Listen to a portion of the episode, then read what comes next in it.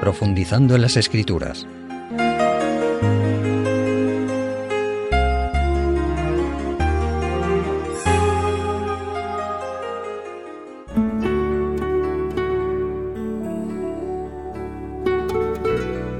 Amigos radioyentes, recientemente he tenido la oportunidad de asistir a un encuentro que yo llamo de cristianismo práctico, en el que he gozado enormemente con las enseñanzas recibidas y con la fraternidad que reino. Así que pensé en transmitiros en diversos temas el mensaje que he titulado El creyente, un administrador. Puede que este título parezca misterioso, pero no lo es. La primera pregunta que deseo plantear es, ¿de quién es un administrador el creyente, el cristiano. Vamos a leer en el conocido Salmo 24, los versículos 1 y 2, que la mayoría conocemos, donde nos dice, va del Señor, de Dios es la tierra y su plenitud, el mundo y los que en él habitan, porque Él la fundó sobre los mares y la afirmó sobre los ríos.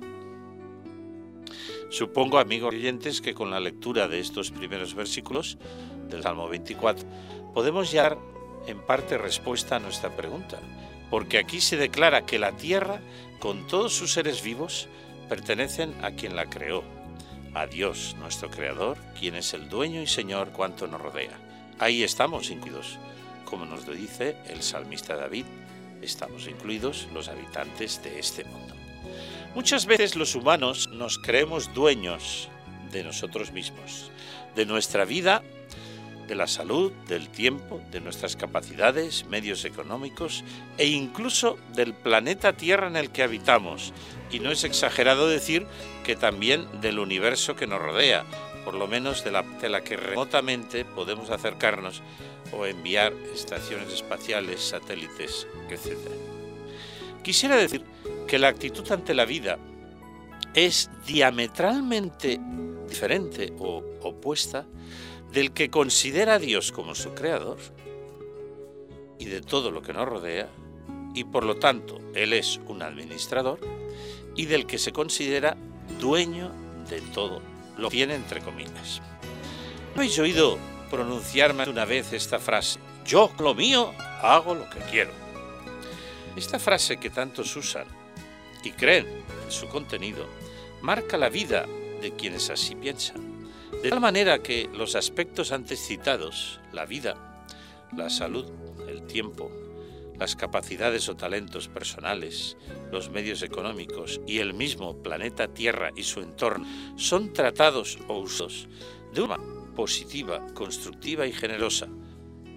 Por muchos, los que se consideran administradores, y por otros, los que no se consideran administradores, muchas veces son usados de forma egoísta, perjudicial y hasta destructiva. Hemos mencionado otras veces la parábola de los talentos, que vamos a leer en esta ocasión, profundizando más en ella, porque nos será muy útil en la comprensión de lo que contiene para que el cristiano, el creyente, se considere un administrador de todas las maravillas de que goza y que Dios nos ha dado, comenzando por nuestra vida. Así que vamos a esta parábola la parábola de los talentos que hallamos en Mateo 25, Evangelio de Mateo, a partir del versículo 14. Vamos a leerla. Dice así, porque el reino de los cielos es semejante a un hombre que yéndose lejos llamó a sus siervos y les entregó sus bienes. A uno dio cinco talentos, a otro dos y a otro uno, a cada uno conforme a su capacidad y luego se fue lejos. Y el que había recibido cinco talentos fue y negoció con ellos y ganó otros cinco talentos. Asimismo, el que había recibido dos ganó también otros dos. Pero el que había recibido uno fue y cavó en la tierra y escondió el dinero de su señor. Después de mucho tiempo, vino el señor de aquellos siervos y arregló cuentas con ellos. Y llegando el que había recibido cinco talentos trajo otros cinco talentos diciendo, Señor, cinco talentos me entregaste, aquí tienes. He ganado otros cinco talentos sobre ellos. Y su señor le dijo, Bien, buen siervo y fiel. Sobre poco has sido fiel, sobre mucho te pondré. Entra en el gozo de tu Señor. Llegando también el que había recibido dos talentos, dijo, Señor, dos talentos me entregaste, aquí tienes. He ganado otros dos talentos sobre ellos. Su Señor le dijo, Bien, buen siervo y fiel. Sobre poco has sido fiel, sobre mucho te pondré. Entra en el gozo de tu Señor. Pero llegando también el que había recibido un talento, dijo, Señor, te conocía que eres hombre duro, que ciegas donde no sembraste y recoges donde no esparciste, por lo cual tuve miedo y fui y escondí tu talento en la tierra. Aquí tienes lo que es tuyo. Respondiendo su señor le dijo, siervo malo y negligente, sabías que ciego donde no sembré y que recojo donde no esparcí. Por tanto, debías haber dado mi dinero a los banqueros, y al venir yo hubiera recibido lo que es mío con los intereses. Quitadle pues el talento y dadlo al que tiene diez talentos, porque al que tiene le será dado y tendrá más, y al que no tiene, aun lo que tiene le será quitado. Y al siervo inútil, echadle en las tinieblas de afuera, donde será el lloro y el crujir de dientes. El hombre que se fue lejos, como dicen muchos comentaristas de la parábola, podría ser Jesús mismo, que ascendió a los cielos después de su resurrección y dejó a sus discípulos, y a ti y a mí cristianos, que somos discípulos de Jesús, nos dejó la tarea, la tarea de que hemos de realizar en favor de cuantos nos rodean, comenzando por nuestra familia. Esa tarea era y es compartir nuestra esperanza cristiana de una vida eterna y un mundo mejor, con quienes comprendan que el plan de Dios al crearnos era que fuéramos plenamente felices, sin muerte y sin dolor. Pero hubo un accidente por una mala decisión de los seres creados. Pero Dios, que desea restaurar todas las cosas a la situación del principio, está dispuesto a hacerlo y lo hará. Para mí esta verdad es realmente maravillosa y la Biblia la apoya plenamente. Claro, no todos tenemos las mismas capacidades y oportunidades en tiempo, medios, talentos, preparación, salud, etc. Vemos en la ilustración de Jesús, la parábola, que el reparto fue hecho según la capacidad de cada uno de los siervos. Por eso uno recibe cinco talentos, otro dos y otro uno. El Señor de esta parábola está claro que tenía probablemente dos propósitos, por lo menos. Uno de ellos, el primero, podría ser incrementar sus bienes. El segundo, probar a sus siervos antes de confiarles mayores responsabilidades. Ellos eran pues administradores de los bienes que su Señor les confió. ¿Qué era un talento en aquel tiempo? Pues era el valor de 34 kilos de plata aproximadamente, lo que correspondía a unos 20 años de salario normal, o sea, una fortuna para entonces, muchísimo dinero. El que recibió cinco talentos de plata consiguió otros cinco con su trabajo y esfuerzo, y el que recibió dos, otros dos. Y observamos que a ambos, como hemos leído en los versículos 21 y 23, se les dedican las mismas palabras de felicitación por su labor como fieles administradores. Bien, buen siervo y fiel, sobre poco has sido fiel, sobre mucho te pondré. Entra en el gozo de tu Señor. No se hace aquí, como vemos, amigos radioyentes, diferencia entre el que consigue diez talentos y el que consigue cuatro, ya que cada uno, según su capacidad, hizo su parte fielmente. Así actúa Dios en relación con los seres humanos. Dios valora nuestro esfuerzo, nuestra fidelidad, nuestra dedicación en el trabajo, en los estudios, en la familia y en la vida en general, según nuestra capacidad. El ser humano, en cambio, solo valora los resultados. Qué distinto, ¿verdad? Recuerdo hace muchos años que estaba presenciando al final de año la carrera pedestre de San Silvestre en la población donde vivía. Y ya cuando no se esperaba ningún corredor y estaban dispuestos ya a marcharse, llegó el último. El último era un veterano de 80 años, que hizo fielmente todo el recorrido, y fue recibido con un atronador aplauso, aunque llegó el último. Los allí presentes valoraron su esfuerzo, su tesón, su entrega en relación con su edad. No había duda, su esfuerzo no fue el mismo que el del ganador de 25 años, por ejemplo.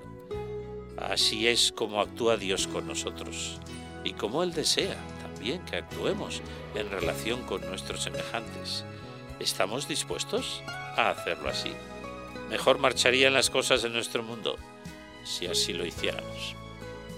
Pero nos falta por analizar el comportamiento del tercer siervo, el que recibió un talento según su capacidad de trabajo. ¿Qué hizo este? En lugar de aplicarse a que su talento produjera beneficios para su señor, buscó el camino más cómodo y, siguiendo una costumbre común en aquellos tiempos, cavó en un campo y enterró los 34 kilos de plata que podían ser en moneda o en otra especie.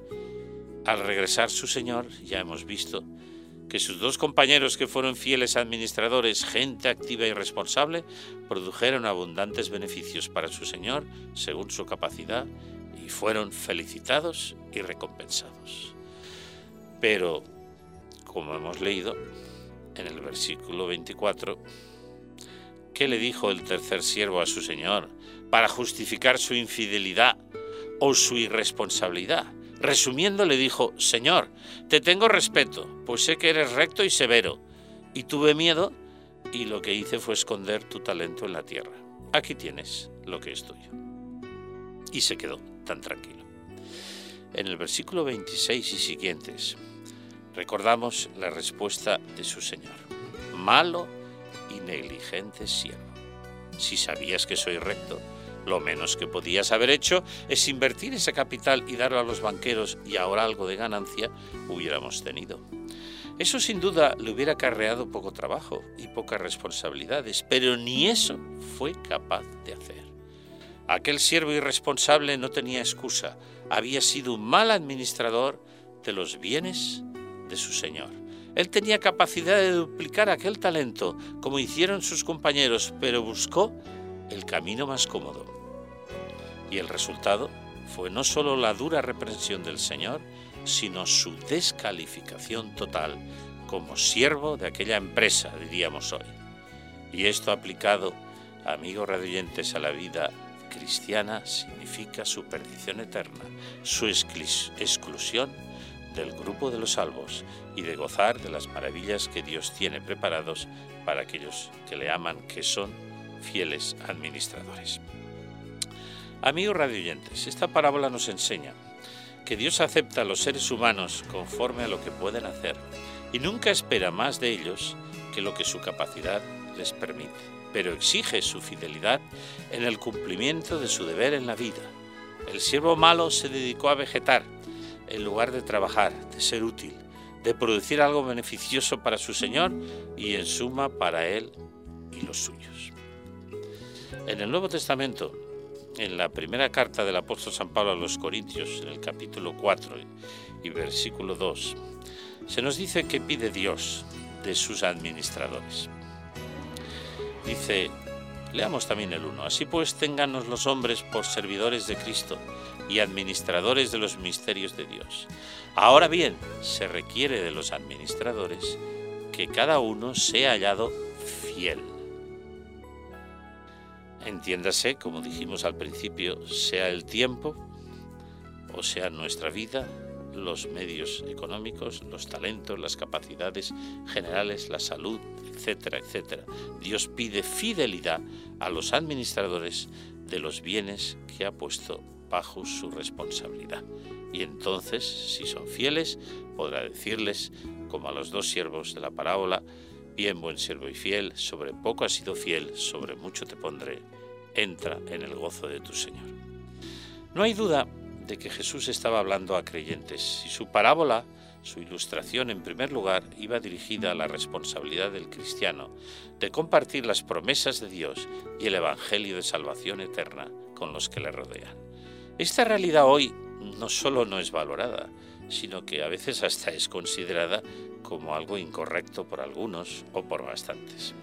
Jesús no estaba diciendo que forzaran a nadie a ser cristiano, sino que usaran los talentos y el conocimiento del mensaje salvador para que otros pudieran también beneficiarse de las promesas divinas. El apóstol Pablo dijo que sentía la necesidad imperiosa de compartir las buenas nuevas de salvación eterna y lo expresó así, ay de mí si no predico el Evangelio. Y esto aplicado al resto de bendiciones que Dios nos da y que ya hemos citado nos conduce a decir, ay de mí si no administro correctamente todo aquello que Dios ha puesto a mi disposición. Vamos a hablar más ampliamente de los bienes económicos. Sabemos que el ser humano es egoísta por naturaleza, desde que el mal entró en nuestro planeta.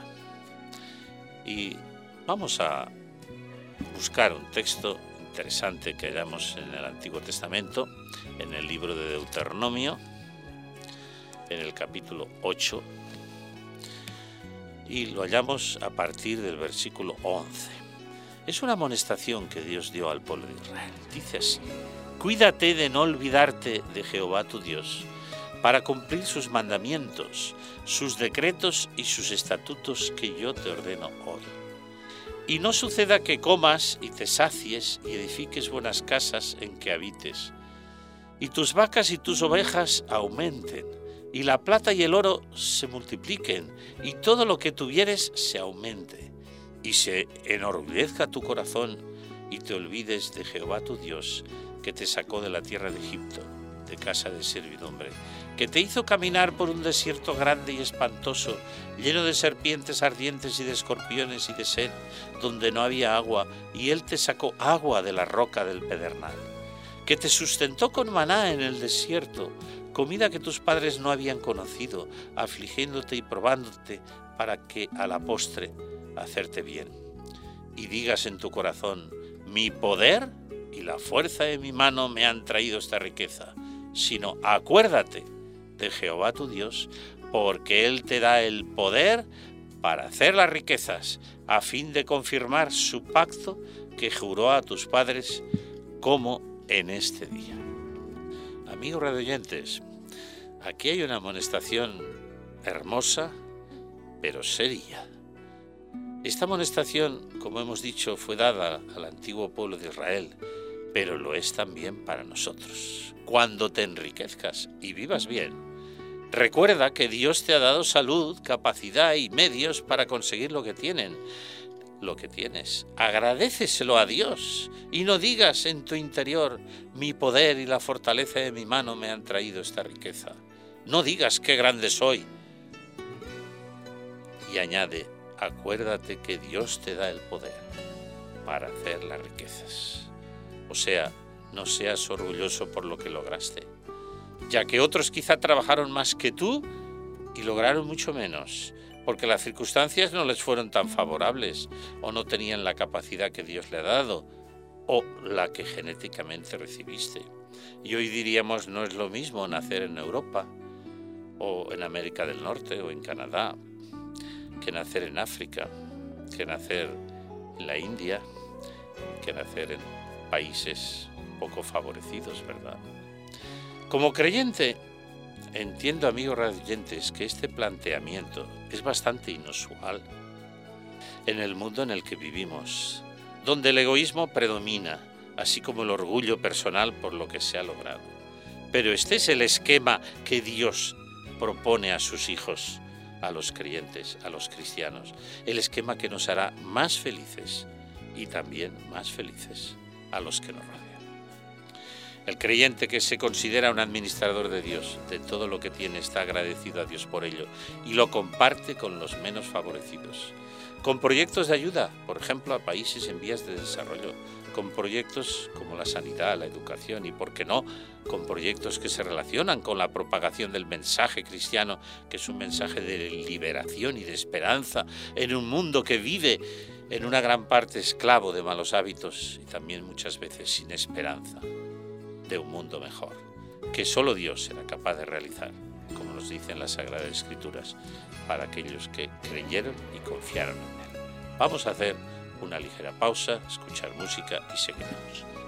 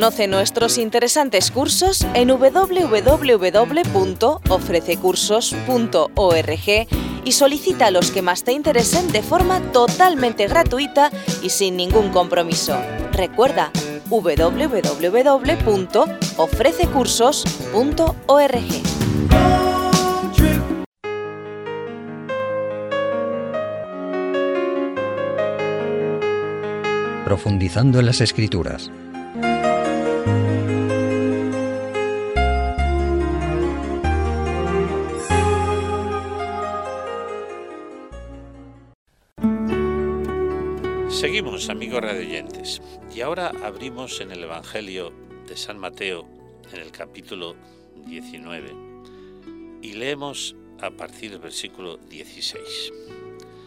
Entonces, dice el relato, vino uno y le dijo, Maestro bueno, ¿qué bien haré para tener la vida eterna?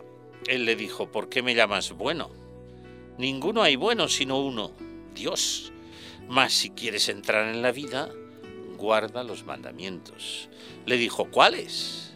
Y Jesús dijo, no matarás, no adulterarás, no hurtarás, no dirás falso testimonio, honra a tu padre y a tu madre y amarás a tu prójimo como a ti mismo. Y el joven le dijo, todo esto lo he guardado desde mi juventud. ¿Qué más me falta? Jesús le dijo, si quieres ser perfecto, anda, vende lo que tienes y dalo a los pobres, y tendrás tesoro en el cielo, y ven y sígueme.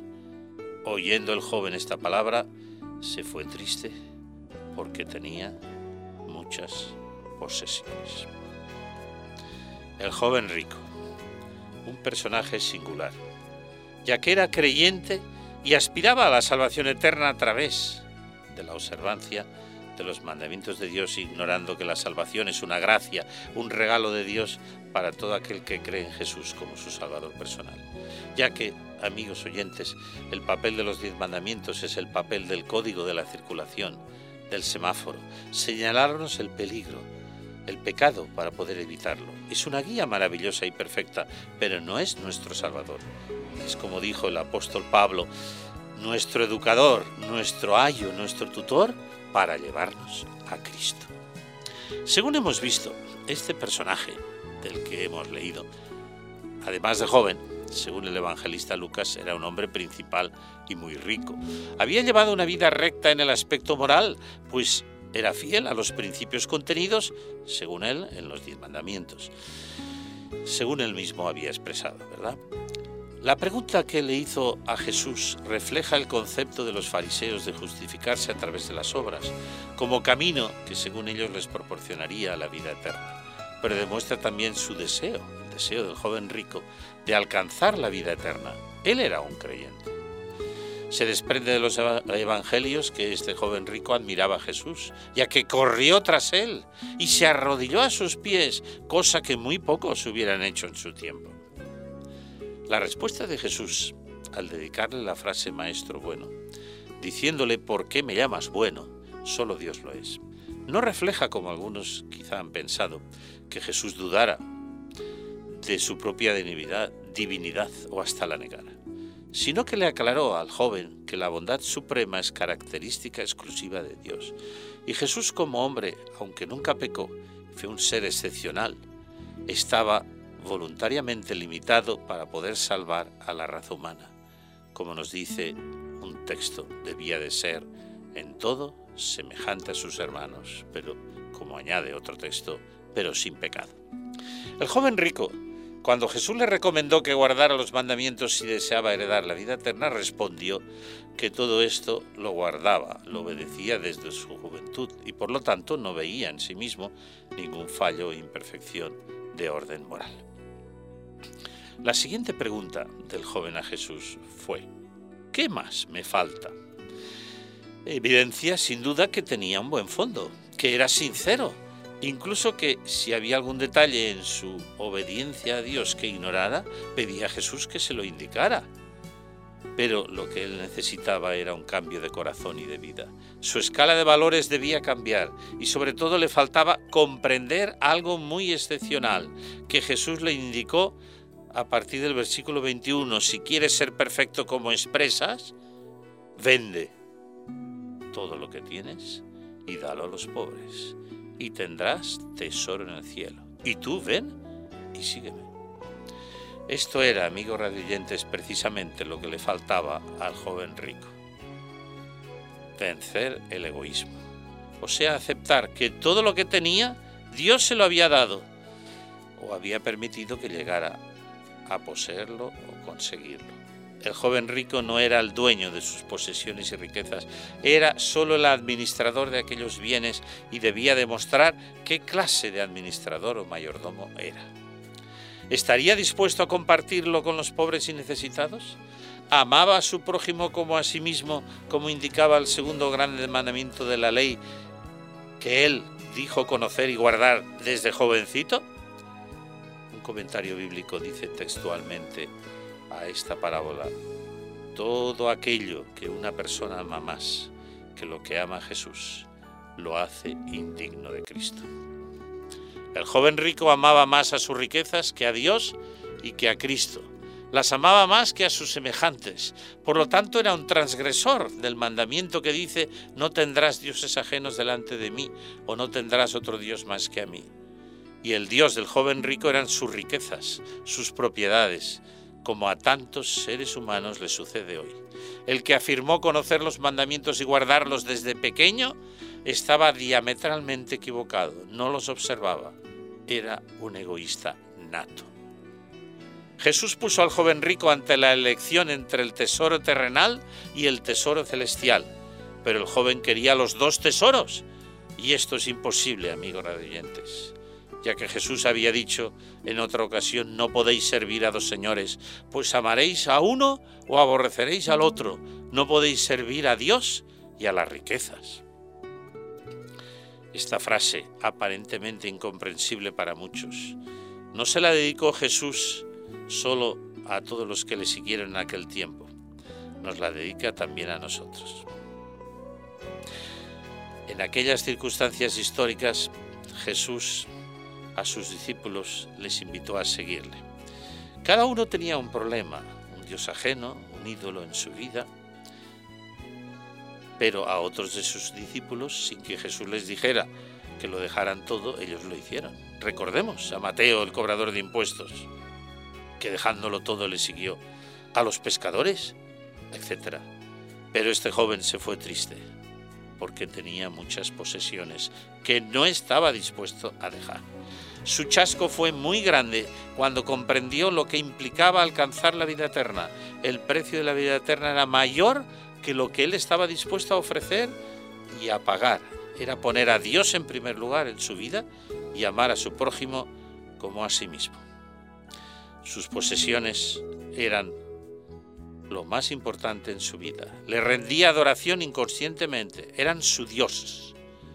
Jesús le ofreció venderlo todo para liberarse del Dios de las riquezas. Pero él dijo, lo siento, no quiero o no puedo. Y se fue triste y apenado, además de chasqueado. Amigos radioyentes, ¿quiso Jesucristo decir que solo los pobres heredarán la vida eterna? Por supuesto que no. Abraham, Job, David, y otros muchos personajes bíblicos fueron ricos y fueron grandes creyentes y generosos con los menos afortunados que ellos, porque se consideraban administradores de Dios ante Dios de los bienes que tenían. No se consideraban dueños y no decían, como el joven rico, yo con lo mío hago lo que quiero. El joven rico sí que era esclavo de esta triste frase, pero estaba equivocado como hemos visto porque lo suyo no era suyo. Era un don de Dios que debía compartir con los menos favorecidos. Él no amaba, como hemos visto, a su prójimo como a sí mismo, y por lo tanto tampoco amaba a Dios sobre todas las cosas, ya que sobre todas las cosas amaba su dinero y sus posesiones.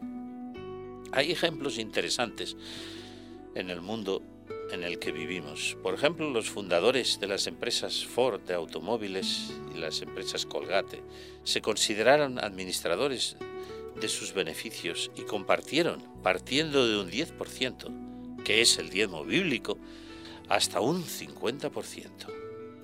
Y cuanto más generosos eran, más prosperaba su empresa. Ellos compartieron gran parte de sus beneficios en obras benéficas de sanidad, educación y semejantes. Amigos radioyentes, también hoy hay quienes sinceramente, como el joven rico, preguntan, ¿qué más me falta para heredar la vida eterna?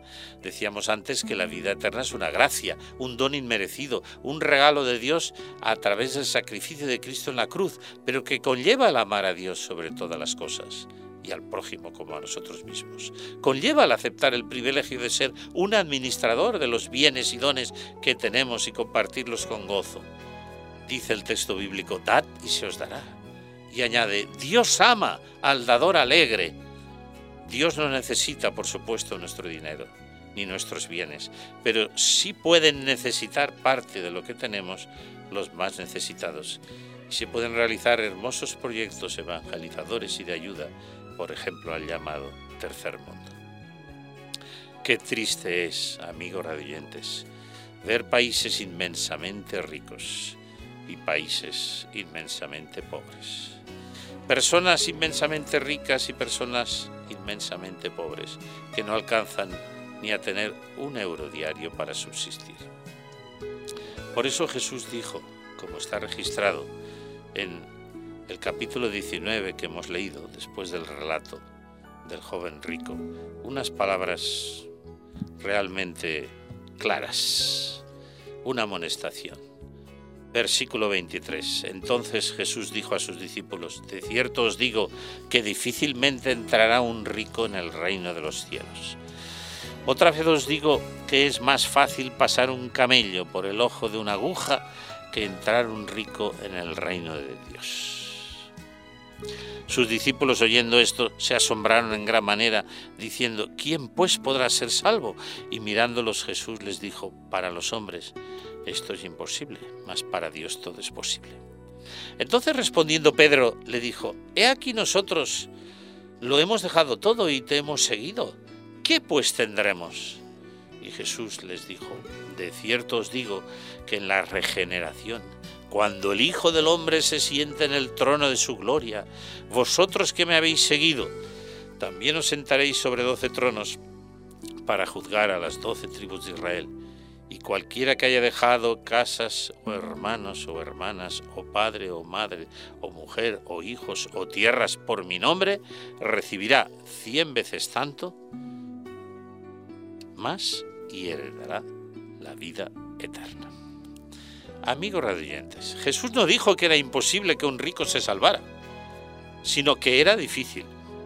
Es imposible que un rico o un pobre sean salvos si no se consideran administradores o mayordomos de los bienes, pocos o muchos que Dios nos da y que conseguimos con nuestro esfuerzo y trabajo honrados.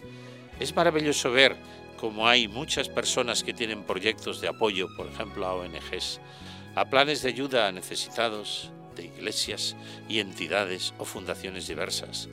Los fariseos, ese sector influyente del pueblo de Israel, creían que las riquezas era una evidencia de que el que las poseía recibía el favor divino, pero el joven rico, del que no se habla ya más en los evangelios, perdió su oportunidad de salvación al ser un esclavo de sus riquezas. Riquezas que al fin y al cabo, el día de su muerte, nadie se podrá llevar, como tampoco lo pudo hacer el joven rico. Creo que de todos es conocido el descubrimiento de los tesoros hallados en la tumba del faraón egipcio Tutankamón. Allí estaban intactos, eran unos tesoros impresionantes. Él no pudo usarlos, ni comió los alimentos que le pusieron según sus creencias, pero probablemente a muchos pobres de su reino les hubiera venido muy bien una pequeña ayuda de los tesoros reales, ¿verdad? Hoy el 80% de los medios económicos y riquezas del mundo están a disposición de solo un 20% de la población mundial, mientras que el 80% de la población mundial solo dispone del 20% de bienes económicos. Qué injusto, ¿verdad, amigos oyentes?